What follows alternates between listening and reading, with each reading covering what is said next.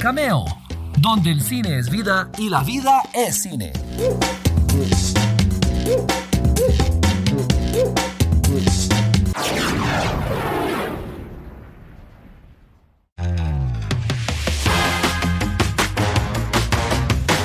¿Qué tal, qué tal? ¿Cómo están mis queridos cinéfilos y cinéfilas? Les doy la bienvenida, así con alfombra roja, palomitas frescas y demás, a esta sesión de Cameo, el espacio donde el cine es vida y la vida es cine. Soy Walter Campos y les tengo un programa bastante rico hoy, un programa que, como casi todos, hace tiempo quería hacer, porque hoy vamos a hablar acerca de películas clásicas o sea, esas películas que siempre están en las listas de lo mejor del cine de la historia o las mejores películas de acuerdo con bla, bla, bla. Clásicos. Ese tipo de películas que uno dice, ojalá que nadie nunca ose tratar de hacerlas de nuevo porque, porque no, son intocables.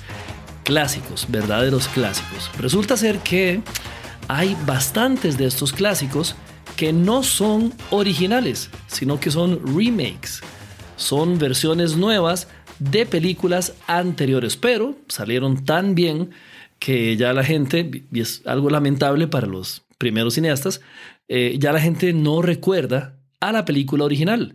De hecho, hay clásicos tan buenos y tan respetados y tan queridos que solamente sugerir que no son películas originales es, es como medio blasfemo.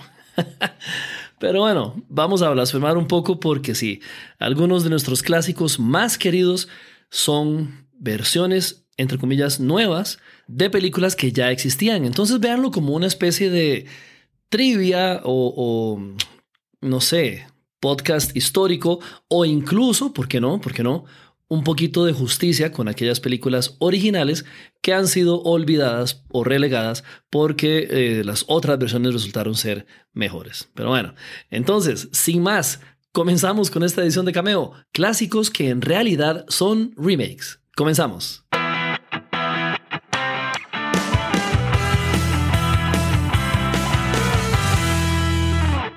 Ok, vamos a comenzar con una película que está usualmente muy, muy, muy alta en las listas de películas eh, de crimen, en la lista de películas de Al Pacino, en la lista de películas de un montón de gente, la verdad.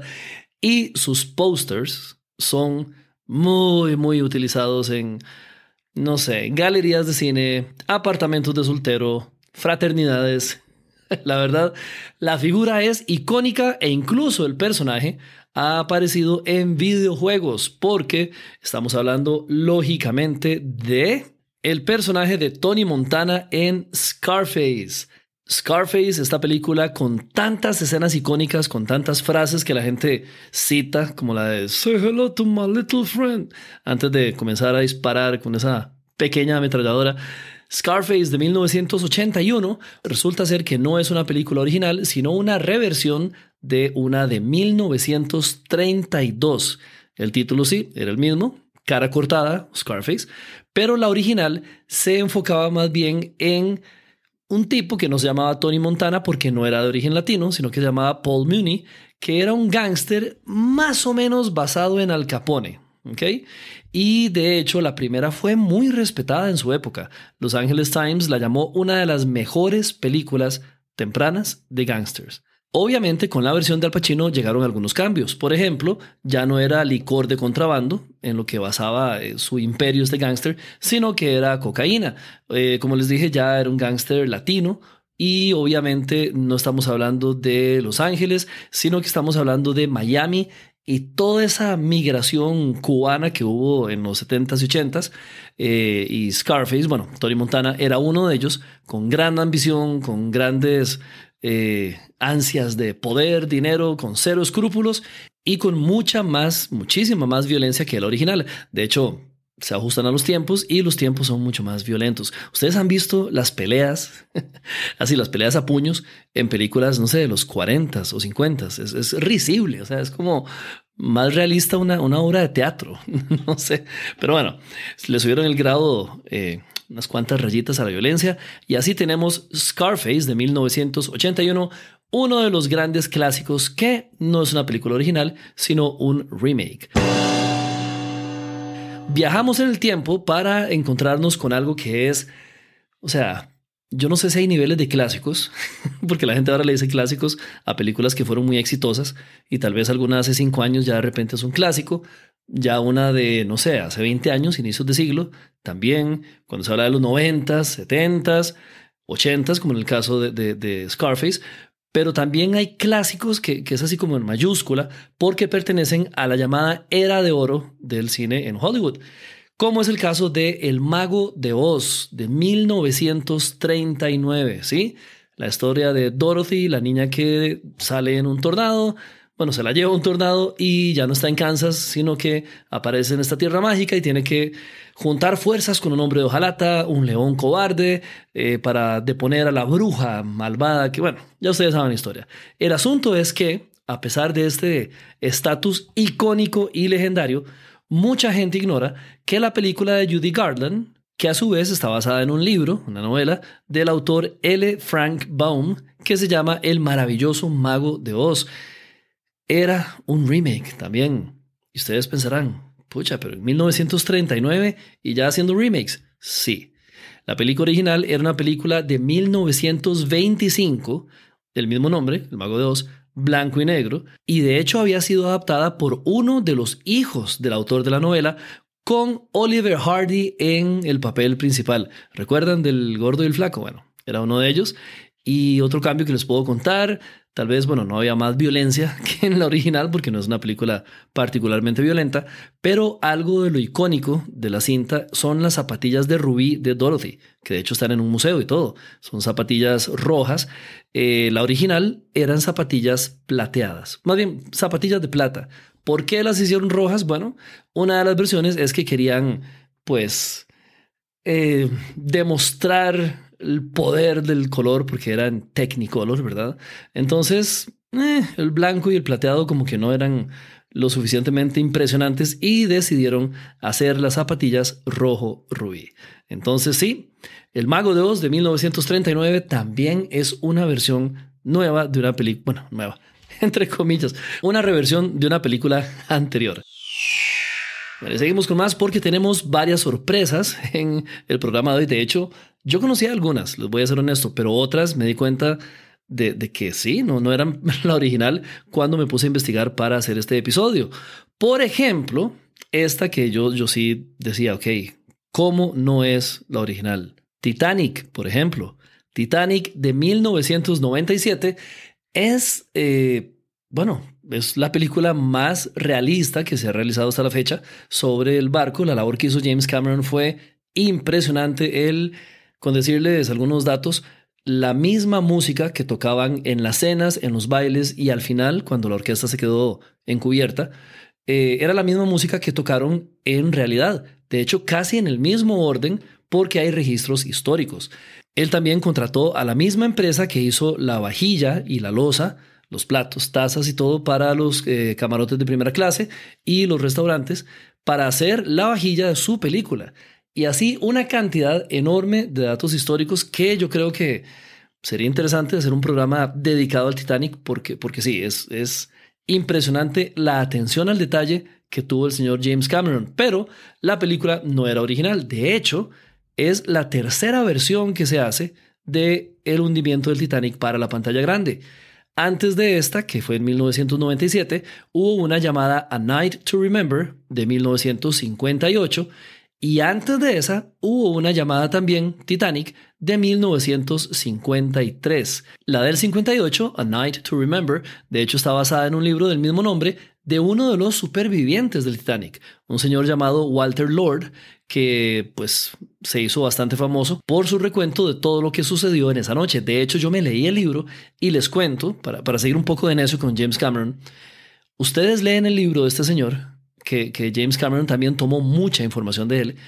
Y ustedes pueden imaginarse incluso algunos de los extras de la película de James Cameron. Cuando ustedes leen el libro y ven Titanic, ven pasar así enfrente de los actores principales personajes que se mencionan en el libro y los pusieron en la película, aunque no hablen, aunque no digan una sola línea en cámara, ustedes reconocen, mira, ese es tal señor que trató de salvar a su hija. Ese, o sea, increíble la atención al detalle. De hecho, de los más conocidos es la famosa pareja de viejitos que pues se abrazan en su cama en sus últimos momentos de vida y se ve como el, agua comienza a correr debajo de su cama y él le da un besito a ella en la oreja. Bueno, súper dulce. Esos son algunos de estos extras que les dije que en el libro aparecen y uno los ve en la película y los reconoce. El panadero que está a la parte de Jackie Rose cuando se están hundiendo en el barco, que están en la proa del barco, en la popa, perdón, eh, también aparece en el libro. Bueno, es, impresionante, pero como les digo, tal vez puede ser de tema para otro programa. El asunto es que sí hubo dos películas antes de la Titanic de James Cameron. Una fue esa de 1958 y otra fue una de 1953. Esa tuvo como estrellas a Clifton Webb, Barbara Stanwyck y Robert Wagner gente que tal vez ahora no se reconozcan, pero en su momento fueron estrellas. Y ganó un Oscar también por mejor guion. ¿Qué es lo que pasa? La de James Cameron fue tan impresionante en efectos especiales, en detalle histórico, que realmente no se ha vuelto a hacer ninguna película del Titanic. Hubo una que se llamaba Titanic 2, que era como, no sé, que lo sacaban y un grupo de terroristas trataba de hundirlo de nuevo. Había otra que era de terror, que era como no recuerdo, como que volvían a sacar el Titanic o, era una nueva versión del Titanic y algo pasaba con las almas de los ahogados, no sé.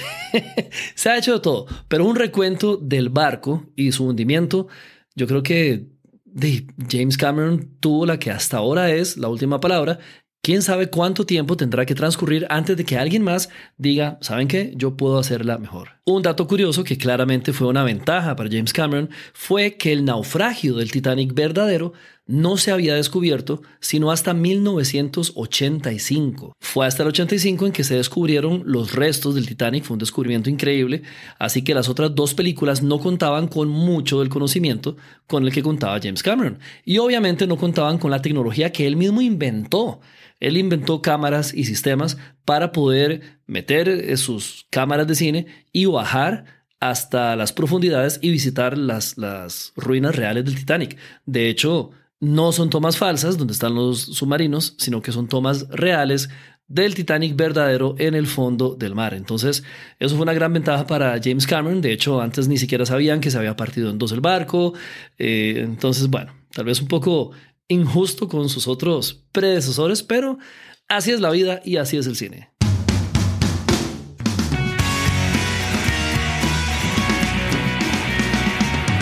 Vamos con otra película más o menos de la misma época del Titanic, un año después, en 1998, You've Got Mail. Tienes un mail o tienes correo de Tom Hanks y Meg Ryan. Fue una película que puso a suspirar a media humanidad, pero adivinen qué, tampoco es una película original, sino que realmente tiene dos versiones anteriores. En 1949, una que se llamaba In the Good Old Summertime, y en 1940, otra que se llamaba The Shop Around the Corner, que eso es una alusión a la librería o a la tienda de libros que tiene la, el personaje de Meg Ryan, ¿se acuerdan? Que se llamaba La tiendita de la esquina. Bueno, Ahora, tal vez se pregunten cómo eran las versiones anteriores, porque obviamente no había email en los años 40. Bueno, en la versión número 2, que salía Judy Garland, por cierto, la de, la de El Mago de Oz, y un tipo llamado Van Johnson, ellos eran simplemente compañeros de trabajo que no se llevaban bien en persona, pero comenzaban a tener un romance anónimo con alguien con quien se escribían cartas físicas. Entonces, lógicamente, no era correo electrónico, email, sino correo tradicional. Y todas las películas, todas las tres, están basadas en una obra de teatro de 1937 de un tipo llamado Miklos Laszlos, que se llama Parfumerie. Y obviamente trataba de perfumes. Esta es otra que yo de verdad jamás pensé que fuera una nueva versión de algo y es Meet the Parents, la de Ben Stiller con Robert De Niro, Los Fuckers. bueno, la primera al menos. Esta película del 2000 que es realmente una de las mejores comedias que hay, eh, sobre todo la parte donde el gato pues cae en las cenizas de la abuela y trata de, hacer caca ahí encima. Bueno, ya, ya, todos sabemos, una gran comedia, pero la película original se llamó igual Meet the Parents y es de ocho años antes, es del año 1992. Una película pues de muy bajo presupuesto, la verdad. Em, y algo también que la distinguió es que era una comedia, no era como para audiencias tradicionales o público general, pero digamos que la gente que le gusta las películas de culto, sobre todo las películas que van así como en contra de lo establecido y todo, pues disfrutaban mucho de esta pequeña película. Tenía como una seguidilla de culto, ¿sí? Y bueno, al final Universal y DreamWorks la vieron, les gustó y sacaron la versión, que ahora es muchísimo más famosa, del año 2000. Esta que sigue es una que ustedes probablemente ya sepan que se trata de un remake, sobre todo si son amantes del cine en español, cine español concretamente. Y estoy hablando de Vanilla Sky del año 2001, Vanilla Sky con Tom Cruise, Cameron Díaz y Penelope Cruz también. Esta película es un remake de la española Abre los Ojos. Abre los Ojos. Del año 1997. Ok. Hasta hoy ustedes pueden debatir con cinéfilos cuál creen que es mejor. El consenso general es que la española es muy superior en guion, muy superior en, ejecución, pero la versión de Cameron Crowe, la versión de Hollywood, tiene un ritmo mucho más moderno tal vez y un acceso mucho más grande a canciones, música. Cameron Crowe es un director que se conoce por la excelente elección que tiene a la hora de elegir las canciones que van a, formar parte de la banda sonora de sus películas. Si no vean Almost Famous, también de él es increíble. Y sí, tiene un soundtrack buenísimo. Paul McCartney, eh, Bruce Springsteen, eh, Peter Gabriel, Radiohead. Sí, de verdad que es de lujo. Si lo pueden conseguir, consíganselo también. Em, y otra cosa muy curiosa de la película es que Penelope Cruz actúa en ambas tanto en la versión española como en la versión hollywoodense y haciendo exactamente su mismo papel. Esto puede parecer raro, yo sé, pero me llama la atención la respuesta que dio Paula Wagner, que era una de las productoras del film, que por cierto fue durante muchísimos años una, fue la compañera de producción de Tom Cruise. Ustedes saben que él produce muchas de sus películas, ahora prácticamente todas, y durante mucho tiempo su compañera de producción fue esta señora, Paula Wagner. Le consultaron a ella sobre por qué, por qué hacer esta película, y ella dijo algo que no deja de tener su lógica. Dijo, rehacer la película es el equivalente a hacer un cover de una gran canción. ¿Sí? Si lo piensan, hay grandes canciones que son de los años 40, 60, 90 vuelven a sonar ahora y tal vez aportan algo distinto a las audiencias de hoy en día. Tal vez, eh, bueno, hagan la prueba, vean películas, no sé, de los años 40 o 50, van a notar que, que incluso las actuaciones les pueden parecer acartonadas o tal vez los efectos, bueno, ni que se diga. Entonces, no sé, tal vez haya algo de razón en que de cuando en cuando tengan que adaptar una película.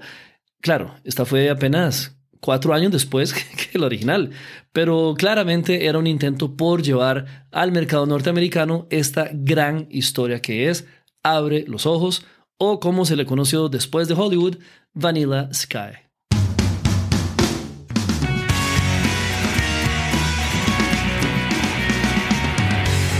Seguimos adelante con nuestro programa y vamos a hablar de una de mis películas favoritas, que si ustedes ya han visto o escuchado alguno de mis programas sobre James Bond, sabrán que les voy a hablar de Casino Royale. Casino Royale de 2006 fue la primera película de el señor Daniel Craig como el 007, una dirección espectacular de Martin Campbell y basada en la primera novela de El 007. La primera historia que Ian Fleming hizo de James Bond fue Casino Royale y la utilizaron para hacer esta película, pero ya había habido una versión anterior, de 1967. Si no la recuerdan, o si tal vez no está entre las que le conocen a Sean Connery, es porque era una película muy diferente, era una parodia, era una comedia estelarizada por el genial Peter Sellers, toda una institución de la comedia del cine, Em, y era una burla de las películas de Sean Connery. Misma historia, mismos personajes, pero un enfoque y una época ciertamente muy, muy, muy diferente. Entonces, ya lo saben, sí es una versión, pues, distinta, pero, pero, pero sí es una reversión de una película que ya existía.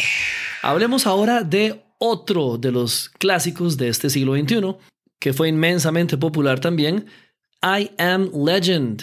Soy leyenda de Will Smith del año 2007. Probablemente la recuerden, es la historia de un científico que es el único que queda en el planeta Tierra después de una gran plaga, una gran pandemia. No fue COVID, una pandemia que transformaba a todo el mundo en una especie de, de vampiros. No, no se especifica muy bien en esta versión, pero sí son, son, son vampiros. Sí, no el vampiro tradicional, pero son vampiros, créanme, son vampiros. El asunto es que esta es la tercera vez que esta historia es llevada a la gran pantalla. Antes hubo una llamada El hombre Omega en 1971 y antes de esa, El último hombre en la Tierra del año 1964. Todas son una adaptación de la novela I Am Legend del señor Richard Matheson. Y algo muy particular es que el, papel protagónico siempre lo ha realizado algún actor que es pues de los más cotizados del momento. Como saben, Will Smith lo hizo en el siglo XXI. Antes le tocó el turno a Charlton Heston, que es el mismo que hizo de Moisés en los Diez Mandamientos, el mismo que hizo de Ben Hur, el mismo que hizo las primeras versiones del Planeta de los Simios. Él era, pues, él era como el Brad Pitt de su época. Y antes de eso, le tocó el turno al señor Vincent Price. Si es ya muy antiguo para sus gustos, les comento que él fue, pues, un ícono en, en las películas de terror. Tenía una manera muy particular de hablar, tenía una, una disposición como un tanto misteriosa. Y tal vez, tal vez, si son fans de Michael Jackson o de la música de los ochentas, lo recordarán como la voz que hacía el monólogo en la canción Thriller. Recuerdan que por ahí a la mitad de la canción comenzaba Darkness creeps along the earth. O algo así, no sé.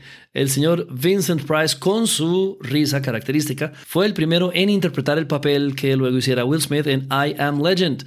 Tampoco es una película original. Otra que al menos para mí fue una gran sorpresa saber que no era original fue 12 Monkeys del año 1996. Esta es una película em, de las grandes de esa década. Lo que pasa es que tal vez no tuvo el éxito comercial que debió haber tenido. Sí fue exitosa, pero no, no al grado de otras que se realizaron en la misma época. Es una película de ciencia ficción de un futuro distópico. Es un thriller protagonizado por Bruce Willis y dirigida por Terry Gilliam. La película trataba de un tipo que era enviado a los 90 para averiguar qué había pasado con el mundo y la sociedad, porque después de la Tercera Guerra Mundial, eh, una plaga, sí, otra plaga, había arrasado el planeta y estaban tratando los seres del futuro de saber qué era lo que había sucedido. Contó con la increíble actuación de Brad Pitt haciendo un papel, pero si no lo han visto, en serio, tienen que verlo para, para realmente convencerse de las capacidades eh, histriónicas del señor Brad Pitt. De hecho, fue nominado a un Oscar como mejor actor de reparto por esto. La película estaba inspirada no en un largometraje, sino en un corto francés, blanco y negro, del año 1962, llamado La Jetée. Y me perdonan si masacré el francés, pero así creo que se decía. 28 minutos nada más duraba y se basaba en un hombre que era forzado a viajar a través del tiempo. Era, era más o menos similar y de 1967 quedó durmiente este corto hasta que en el 96, poco más de 30 años después, la rescataron y se convirtió en el clásico de culto que conocemos el día de hoy.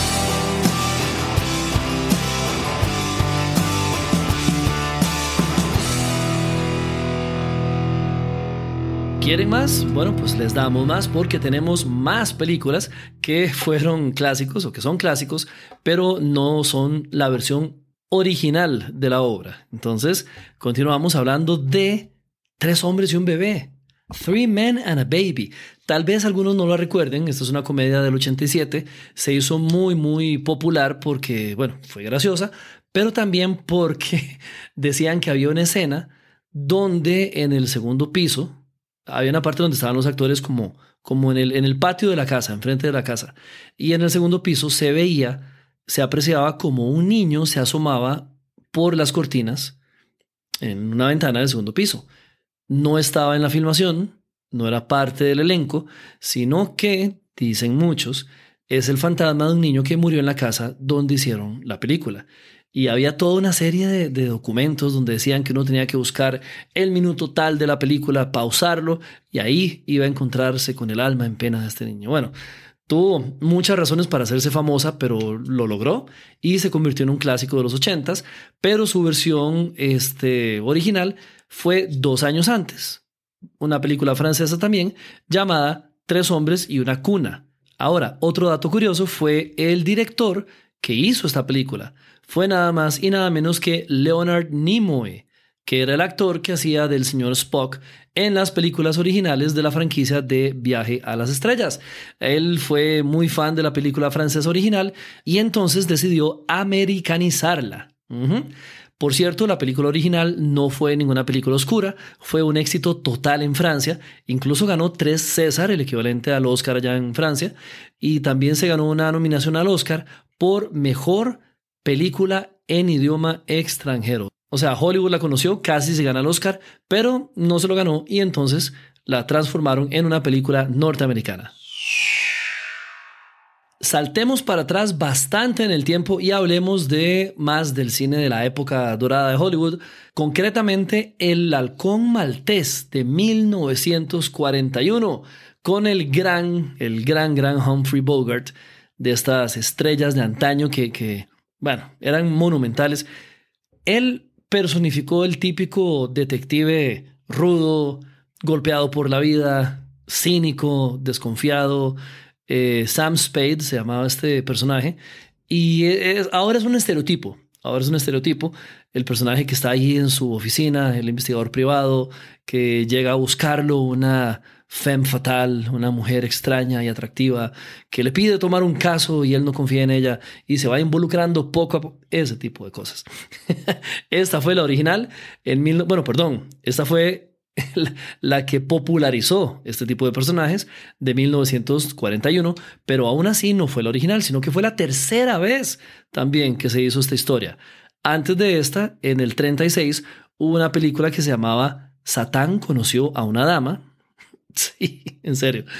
Y en el 31, 1931, una que se llamó igual El Halcón Maltés. Eh, nació de una novela, una novela detectivesca de 1930 del autor Dashiell Hammett y pues no, no tuvo mucho éxito hasta que llegó el director John Huston y el señor Humphrey Bogart para traer a Sam Spade a la vida. También fue nominada al Oscar, como ustedes probablemente sospecharán, y la versión que se llama igual, El halcón maltés, tenía la misma, la misma trama. La otra no, lo sospecho, donde dicen Satán conoció a una dama, sí, no, no, no vi a Sam Spade con la cabeza dando vueltas ni vomitando ni nada como en El Exorcista, pero no, no conozco mucho de esa, de esa otra versión. Entonces ahí tienen, hasta este clásico de clásicos no era original.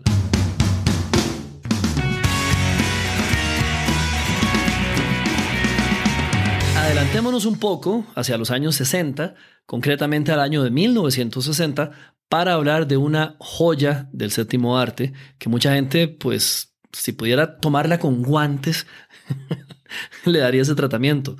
Los Siete Magníficos de 1960, un western, está basado en la película que es otra joya, Shichinin no Samurai o Los Siete Samurai del inmortal Akira Kurosawa de 1954. La historia de siete samuráis que ayudan a defender un pueblo en contra de una banda de forajidos es un clásico de clásicos y la versión norteamericana, la versión de Hollywood, también se convirtió en un clásico del cine del oeste. Joel Briner, Steve McQueen, Charles Bronson, James Colburn, Eli Vadak. O sea, de hecho, dicen que esta es la mejor película western o la mejor película de vaqueros o del oeste jamás realizada. Dicen que es incluso como, como el padrino de las películas del oeste. Así se los pongo. Les cuento que no fue la última vez que se hizo esta historia. Hubo una nueva versión ya mucho más reciente, de hecho del año 2016, protagonizada por Denzel Washington, Chris Pratt, Ethan Hawke y Vincent Donofrio. Y si se preguntan por qué no supe de esta última versión, Imagínense. Las otras dos absolutas joyas absolutas joyas en la corona del cine. La tercera, no tanto. Saltemos de nuevo a los años 90 y nos vamos a encontrar con otra de las grandes actuaciones de Al Pacino. De hecho, si yo les hablo de la escena del tango, solamente les digo eso, y ya ustedes van a saber que estoy hablando de la gran, gran producción Perfume de Mujer, Scent of Woman, 1992. No es la original, la original es de 1974 y es una película italiana Profuma di Donna, que trata de un joven soldado que acompaña a un capitán ciego o no vidente en un viaje. La nueva versión, o bueno, la versión posterior de los noventas, tiene básicamente la misma trama. El soldado no vidente, o sea, el papel de Al Pacino, es ya un, un soldado viejo, es un soldado retirado, acompañado no por otro soldado, sino por un estudiante joven de una familia de escasos recursos, protagonizado por Chris O'Donnell. Y bueno, a partir de ahí la historia se desarrolla básicamente igual. Este remake fue nominado a cuatro Oscars, cuatro premios de la Academia, incluidos los premios al mejor director y mejor película. Nominada. El que sí se ganó el Oscar fue Al Pacino, mejor actor en un papel protagónico. Y esta, esta, esta escena del tango, donde él baila tango con una joven, es sí, una de las clásicas del cine a pesar de que no le pertenece a una película pues que, que, era, que fuera original.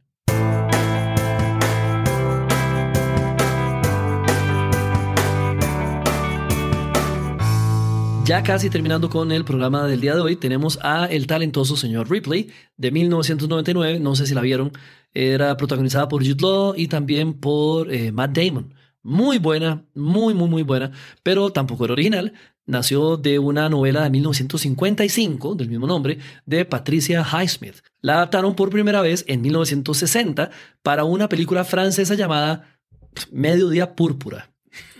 no sé, suenan como nombres de perfumes, no sé, o nombres de colores de pantimedias. Mediodía Púrpura. El asunto fue que en el 99, Matt Damon, Gwyneth Paltrow, Jude Law, Kate Blanchett y Philip Seymour Hoffman la convirtieron en un exitazo y fue nominada a cinco premios de la Academia, incluyendo uno para Jude Law en un papel de reparto. Y si no la han visto, vayan a verla porque es un película. De hecho, le hicieron una, una secuela donde el papel del señor Ripley, el que hacía Matt Damon, lo hizo eh, John Malkovich. Y no era mala, les cuento que no era mala. Le, faltaba un poco de la magia de, de, esta del 99, pero sí, sí era una película bastante, bastante decente. Y para terminar ya con el programa, porque se nos acaba el tiempo, eh, tengo una que sí realmente no es una sorpresa para nadie, pero había que mencionarla. Del mismo año, 1999, La momia. Se convirtió en un clásico para esa generación. Brendan Fraser, el querido Brendan Fraser con Rachel Weisz, este, hacen de una pareja que despierta de forma accidental a este espíritu de una momia que comienza a cobrar víctimas. Si ustedes son fans del cine de terror, sabrán que hay una versión en Technicolor del año 1959 con Christopher Lee, que es el que hacía de Saruman, y el que hacía de Drácula también, con también el señor Peter Cushing. Tal vez la gente fan de Star Wars lo recuerde como el Grand Moff Tarkin, si mal no recuerdo, de la película original de Star Wars del 77. Sí, esos dos hicieron la original y después, bueno, e-, esta de Brandon Fraser tuvo tanto éxito que hicieron dos secuelas. La momia regresa al 2001 y La momia, la tumba del emperador dragón, que sí era lamentable, ya en el 2008.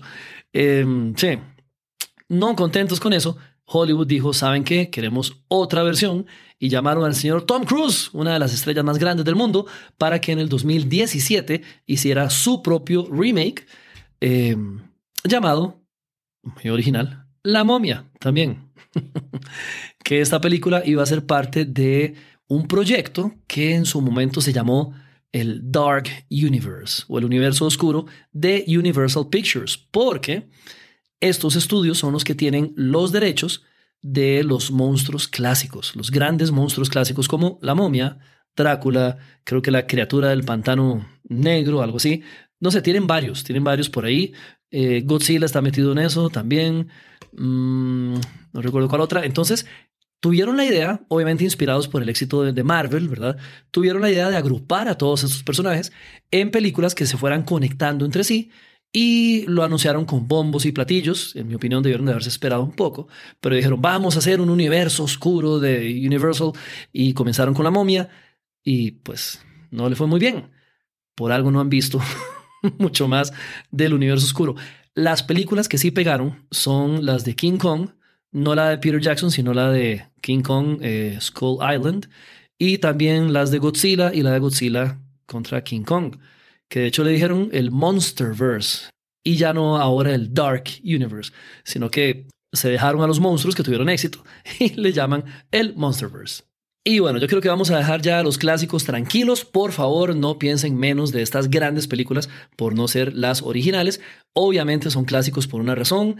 El público cayó rendido ante la fuerza de sus actuaciones, sus increíbles guiones, su producción de lujo, o sencillamente porque tocaron algo en el alma de la gente y ustedes saben que los cinéfilos tenemos nuestro corazoncito y si algo nos gusta, pues muy probablemente se convertirá en lo que ahora le decimos un clásico. Muchísimas gracias por acompañarme, de verdad, como siempre les recuerdo que pueden eh, contactarme a través de los correos cameo@waltercampos.com y nuestras redes sociales están siempre ahí para llevarles mucho contenido, ojalá muy interesante.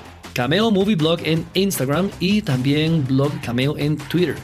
Elon Musk no nos ha hecho nada todavía. Todavía estamos en Twitter por ahí y lógicamente en este podcast que ustedes escuchan. Hay sorpresas más adelante, entonces espero tenerles buenas noticias en un par de episodios sobre la ampliación del ¿qué? Cameoverse. Ahora que estábamos hablando de eso. El universo de Cameo tal vez expanda y me va a dar mucho orgullo contarles, pero mejor de eso hablamos después. Soy Walter Campos y de verdad les agradezco muchísimo su tiempo, su atención y ese amor por el cine. Nos encanta el cine y por eso los invito a que vayan a ver una película. Nos escuchamos. Chao.